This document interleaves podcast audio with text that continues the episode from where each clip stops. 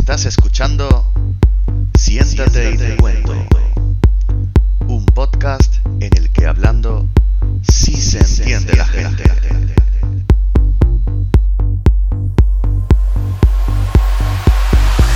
Y, ahora sí, si os parece, vamos a enfocar un poco más eh, parte de esa perspectiva, porque creo que ya habéis comentado por- de, muy de, de pasada, habéis hecho breves pinceladas sobre el mapeo del cerebro, y creo que una parte de ese mapeo es de la que, por ejemplo, se ocupa Rafa, ¿no? En tu caso es en lo, de lo que, en lo que trabajas y lo que te dedicas en el- es en el mapeo del cerebro para ayudar y para facilitar el diagnóstico en, en pacientes, ¿no? Eh, En temas de, como decía, temas psicológicos o psiquiátricos. Exactamente cómo, cómo se hace ese mapeo. ¿Qué nos puedes comentar, Rafa?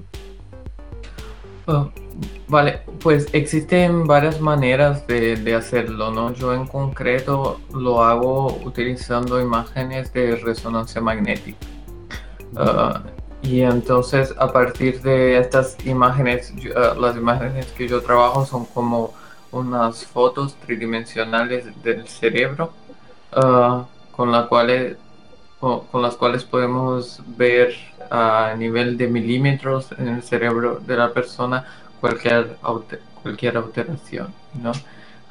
Entonces, si tenemos un gran número de personas sin ningún tipo de enfermedad, podremos comparar si tienen algún tipo de enfermedad, ¿no? Y a partir de ahí eh, ir identificando que, que alteraciones morfológicas, digamos así, ¿no? En la forma del cerebro eh, están asociadas con algunos tipos de enfermedad, ¿no? Y, en- y entonces puede ser uh, enfermedades más de carácter psicológico psiquiátrico, ¿no? En, en- en diferentes maneras, ¿no? Entonces tenemos cosas como uh, el Alzheimer, que causa cambios bastante uh, visibles al cerebro y, y otras cosas que son mucho más sutiles, ¿no? Como la psicosis, la bipolaridad.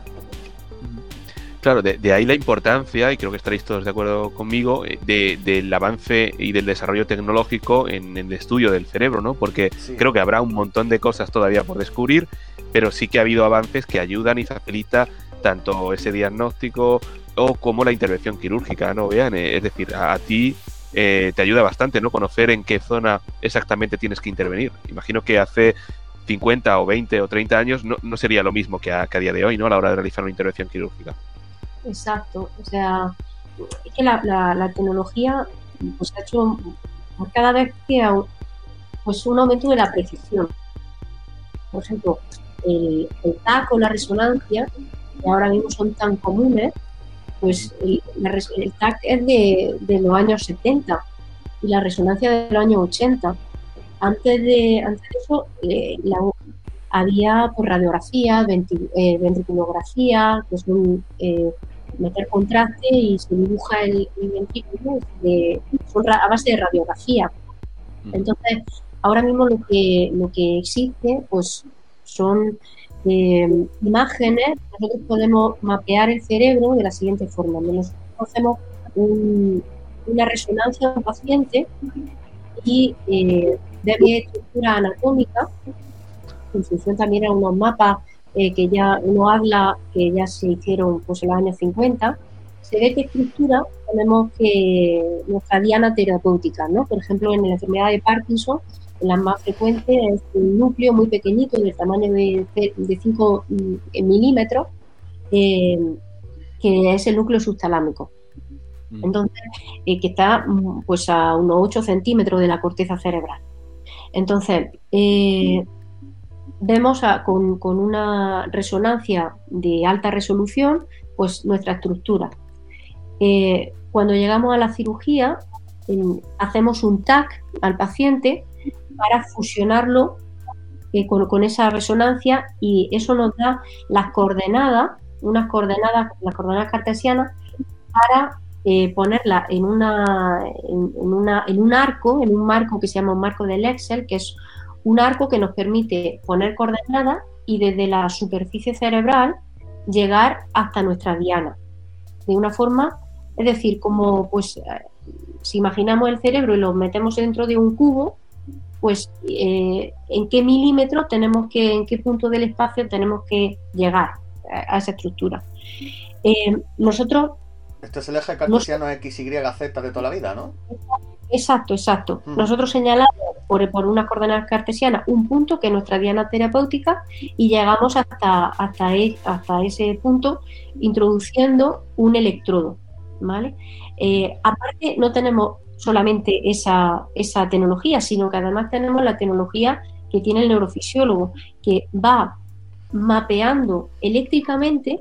Nosotros en la cirugía, eh, conforme vamos llegando al punto, eh, se van escuchando eh, cómo suena cada neurona, el sonido de cada neurona, que eso es lo que mapea el neurofisiólogo. Y cuando llegamos al punto suena de forma diferente, porque hay, son neuronas que, digamos, hablan de forma diferente a como hablan las neuronas que, están en otro núcleo. Como si fuese un sonar, ¿no? Exacto, exacto. Entonces, cuando llegamos a ese punto y tenemos una correlación de hemos llegado al punto a nivel nivel eh, neurofisiológico, eh, estimulamos. El paciente está despierto durante la cirugía, porque nosotros tenemos que mapear eh, cuál, ver el resultado de la estimulación en el paciente. Si a un Parkinson, nosotros vemos el temblor, vemos la, rigidez que genera en, las extremidades, ¿vale? Y vemos también que esa estimulación eh, con esos microvoltios, eh, no le estamos provocando ningún daño, eh, ningún daño cerebral. Entonces, una vez que hemos escogido el punto exacto donde conseguimos crear nuestro beneficio terapéutico y no ocasionamos ningún daño, colocamos pues un electrodo definitivo ahí. Esos electrodos van a, se conectan, digamos, a una pila que ponemos en el tórax y es como y actúa como una forma de marcapaso en el que eh, este proceso se llama estimulación cerebral profunda. Y, lo que y, es, lo último de lo último actualmente para, para digamos en neurocirugía funcional que a diferencia de, lo que le ha precedido a lo largo de la historia esto eh, como ventaja fundamental es que primero es eh, algo que tiene muy baja mortalidad y segundo, es algo reversible. Es decir, que si dentro de un futuro encontramos un otro tipo de solución que para el Parkinson, dictonías, temblores, eh, ahora lo que actualmente se trata de trastorno del movimiento, se puede apagar el, apagar el aparato y aquí no ha pasado nada.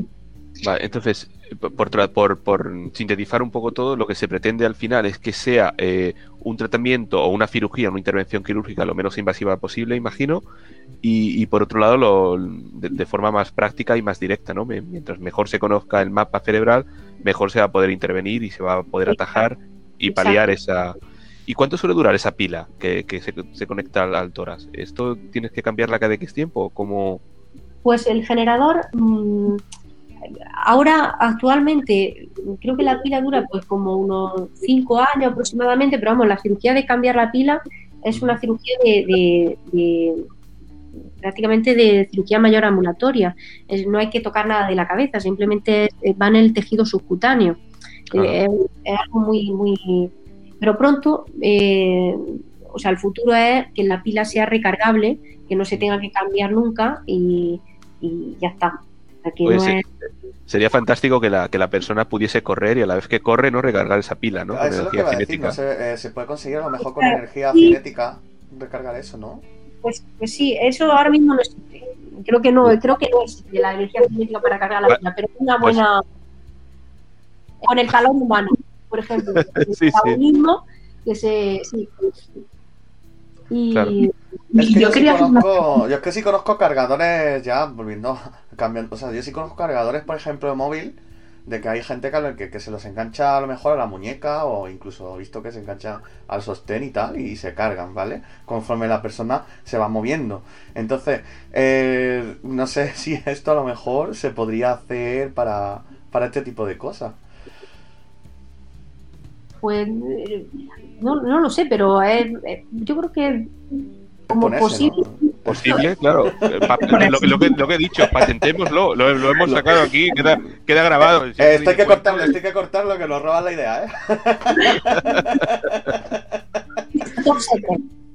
¿qué, qué, querías, ¿Qué querías decir, Patrick? ¿Qué querías hacer una pregunta? Yo, es que con todo esto me, me suena mucho a, avances que ha habido también en neuro, neurocirugía con, los eh, que no es un término que se, ha, que se ha implementado, que no sé, Beatriz, si, si, nos podéis contar algo de esto, de los cyborgs humanos que, que se implantan a lo mejor pues estaba el caso de Neil Arvidsson, se, se, puso una antena implantada en su cráneo para ver y percibir colores invisibles como por ejemplo infrarrojo, ultravioleta y recibir así imágenes, vídeo, música a través de esa antena. Es el que roba wifi a todo el mundo, ¿no? Entonces, ¿no? Sí. Es el que roba wifi. Es el que me estaba cortando a mí la conexión. Ese era el que el otro día, sí, sí, sí. A las 3 de la mañana no te dejo descargarte el vídeo. Efectivamente. Pues ese tipo de, de, ese tipo de cyborg eh, el que me recuerda el, los implantes cocleares, Patricia. Sí.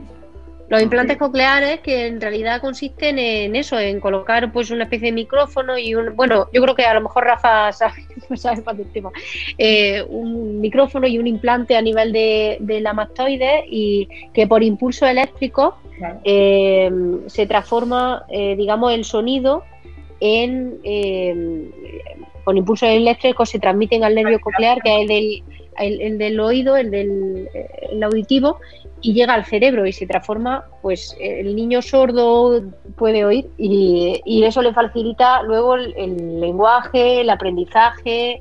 Hay diferentes tipos de implantes, ah, eh, de hecho es algo interesante para, contaros también, uh, que bueno, uh, a ver, habréis notado que hablo un poco diferente, no es que tenga afasia de un tipo, solo que soy extranjero, ¿no? El español no es mi, mi lengua materna y lo digo eso porque uh, soy brasileño y hay un, un neurocientífico uh, brasileño que se llama Nicolelis, que se quedó un poco famoso por hacer lo de uh, crear un exoesqueleto que la persona podría vestirlo, ¿no?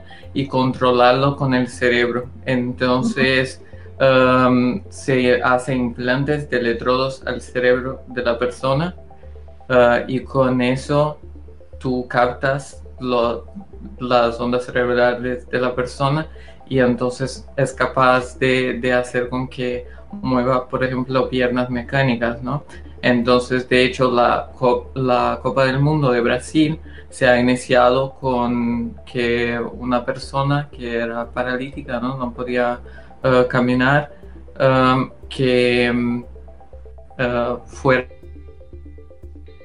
y diera la primera patada de la, de la Copa del Mundial de Brasil, ¿no? Me, me, parece un dato fantástico, porque entonces es, es algo que va conectado tanto al cerebro como a la, melu, a la médula, de forma que pueda recuperar esa movilidad perdida, ya sea de brazos y de piernas, o sea, de, las extremidades, digamos.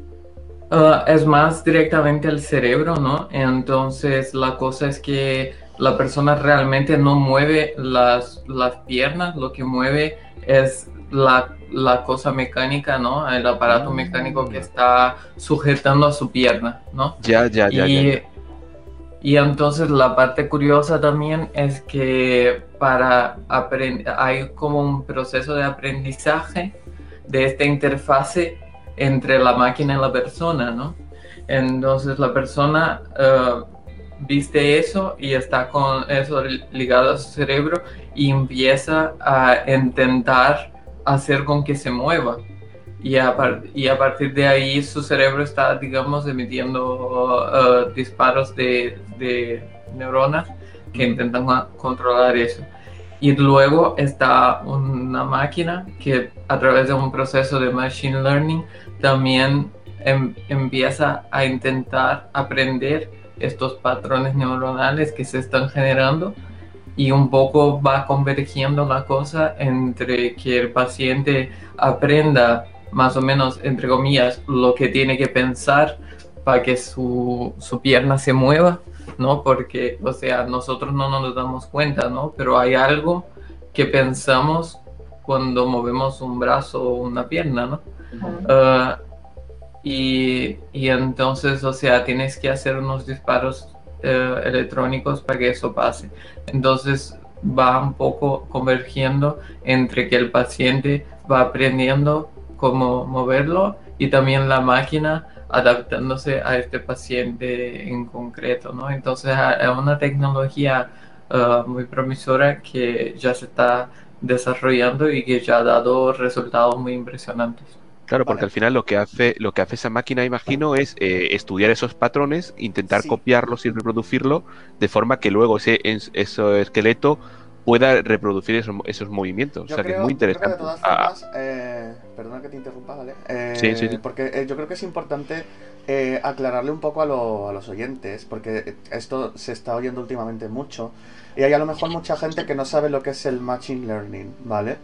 el Machine Learning eh, es aprendizaje automático, ¿vale? Esto se está utilizando mucho en inteligencia artificial y básicamente lo que consiste es que prácticamente son máquinas que lo que hacen es aprender patrones y adaptar patrones, ¿vale? Entonces, ya no es como antes, que a lo mejor eh, una máquina simplemente tenía un patrón fijo y era sota, caballo y rey, ¿vale? Con el Machine Learning lo que se permite es que la máquina pueda aprender cosas nuevas por sí sola y adaptarse a cada situación, ¿vale? Entonces, eh, esto de los exoesqueletos, ¿vale? Que además va muy ligado con la inteligencia artificial, es bastante interesante, ¿no? De que eh, este tipo de, aparatos o, de gadgets, o como queramos llamarlos, eh, tengan la capacidad de, aprender automáticamente y de poder adaptarse a cada situación, porque claro, imagino que cada persona tiene que ser un mundo diferente, o sea, no es lo mismo a lo mejor acoplarle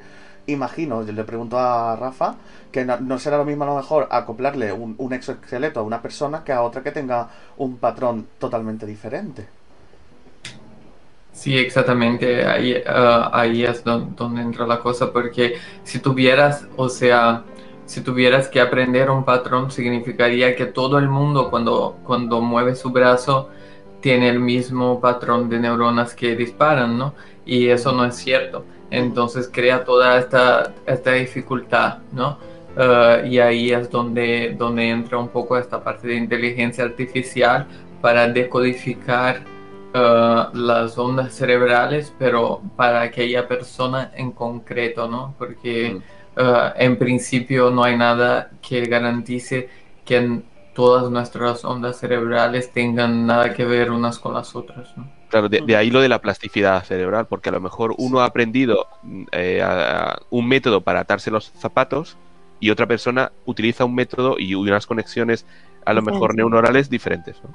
Exacto o, incluso con que hicieron milimétricamente del mismo método, nada podrá garantizar que en los dos cerebros es, los procesos se desarrollen de la misma forma para generar el mismo tipo de patrones neuronales. Pues em, chicos, la verdad que es un placer teneros aquí y creo que para ir cerrando me gustaría haceros un, par de preguntas o una pregunta rápida, a ver qué, me contestáis. Ya en un capítulo anterior pregunté eh, en otro tema totalmente diferente ¿Qué os empalma de la filosofía? Y en este capítulo me gustaría preguntaros, ¿qué os empalma de la neurociencia? Es decir, ¿qué os motivó o qué os motiva a seguir y a trabajar en este campo? Lo desconocido, todo, todo el campo, el, el camino que hay por recorrer. O sea, eso es lo que eso es lo que a mí me gusta de la neurociencia, que cada día por donde enfoques la, por donde te levantes y, digas voy a mirar para allá, hay pues, pues un campo, un campo lleno de, sin transitar y eso es lo que me, eso es lo que me gusta. Carreteras por recorrer, ¿no? Exacto. Em, eh, Rafa. A mí lo que más me gusta es, a lo mejor quizás comparto un poco con, con Bea, lo desconocido, que tienen las personas, ¿no? Que cada persona es diferente y cada caso que te encuentras es diferente y el, conocer, ¿no? Como el no esperar nada y, recibir eh, me apasiona mucho y, sobre todo por eso, ponerte a prueba a diario, que lo que creías que sabías no lo sabes y, seguir mm, probando y, dando con, con lo que funciona en cada persona.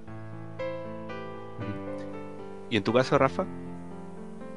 Bueno, primero aclarar que, bueno, yo no soy médico, ¿no? Yo, en verdad, yo soy astrofísico de formación y, y eso, ¿no? He trabajado, he hecho mi doctorado en, en, astrofísica con todo este rollo de Machine Learning aplicado a la astrofísica y después fui entonces a trabajar en la neurociencia uh, por todo el conocimiento que tenía de imágenes y, y, de, las cosas de Machine Learning para aplicarlas a la neurociencia.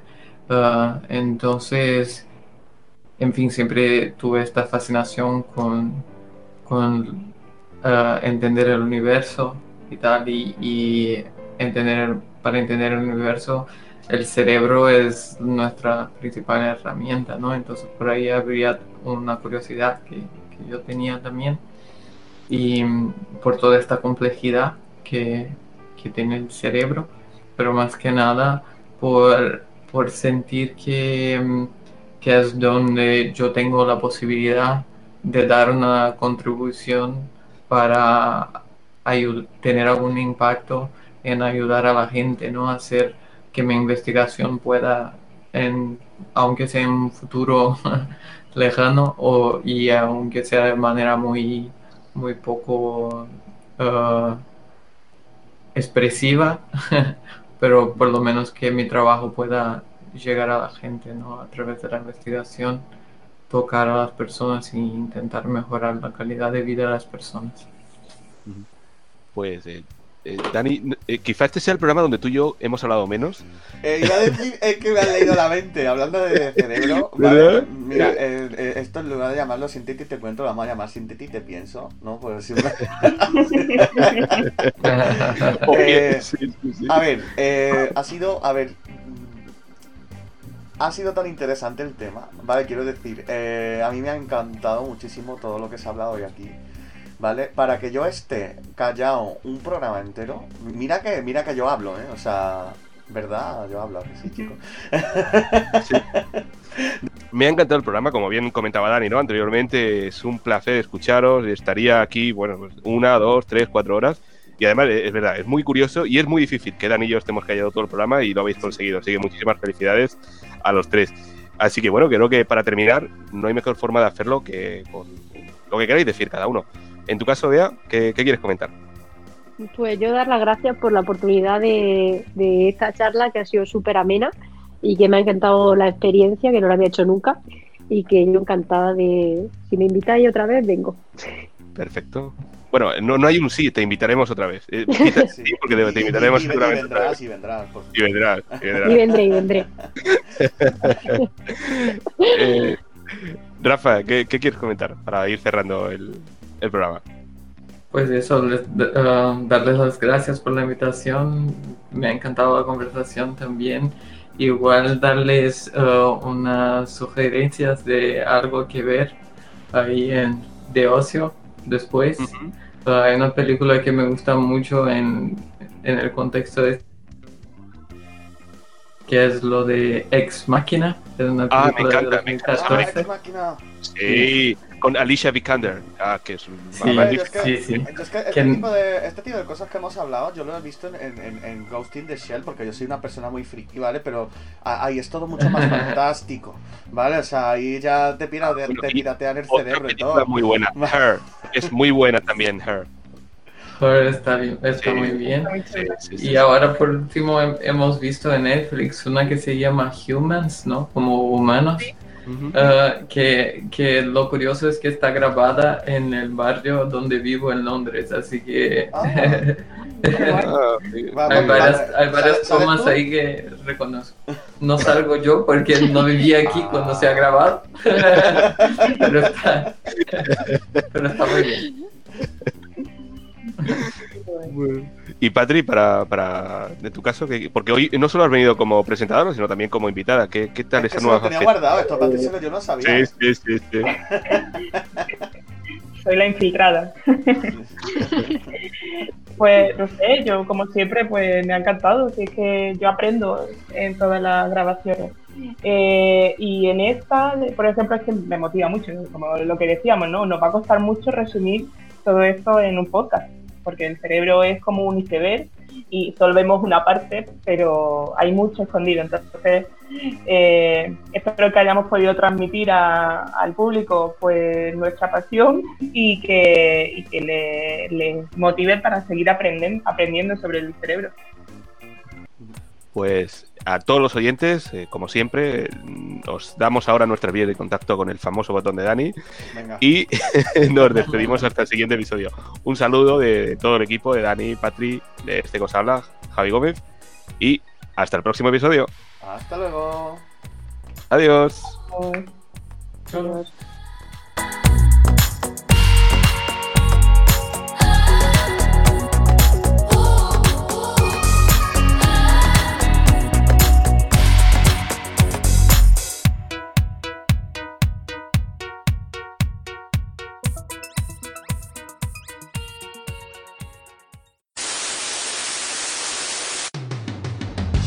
Te gusta lo que hacemos, danos un like en facebook.com barra siéntate y te cuento podcast. O mándanos un email a siéntate y te cuento punto podcast arroba